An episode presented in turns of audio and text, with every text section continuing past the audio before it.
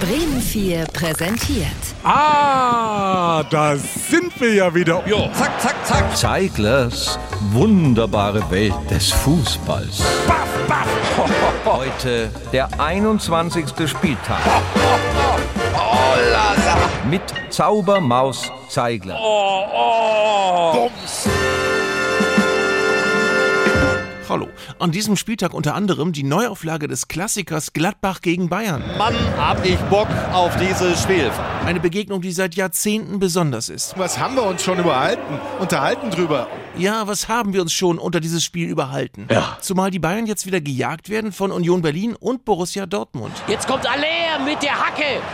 Der Hacken Aller. Mhm. Hackenalleer.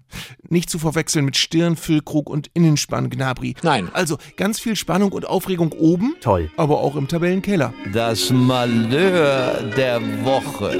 In einem desolaten Zustand ist zuletzt die TSG Hoffenheim. Nach einer neuerlichen Niederlage am letzten Wochenende befindet sich die Mannschaft auch nach einem Trainerwechsel im freien Fall. 0-3.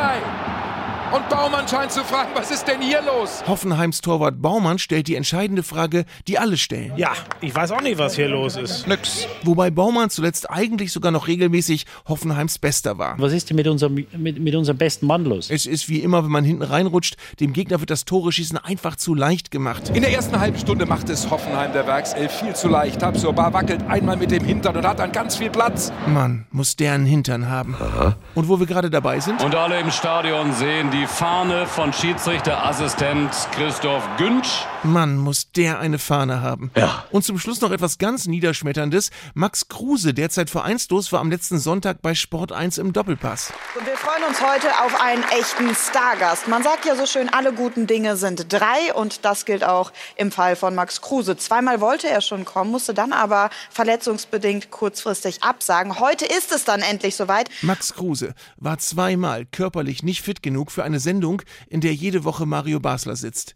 In was für einem katastrophalen Zustand muss man sein? Ja, das stimmt. Und das muss für heute reichen. Zeiglers wunderbare Welt des Fußballs gibt's auch als Podcast auf bremen4.de und in der ARD Audiothek.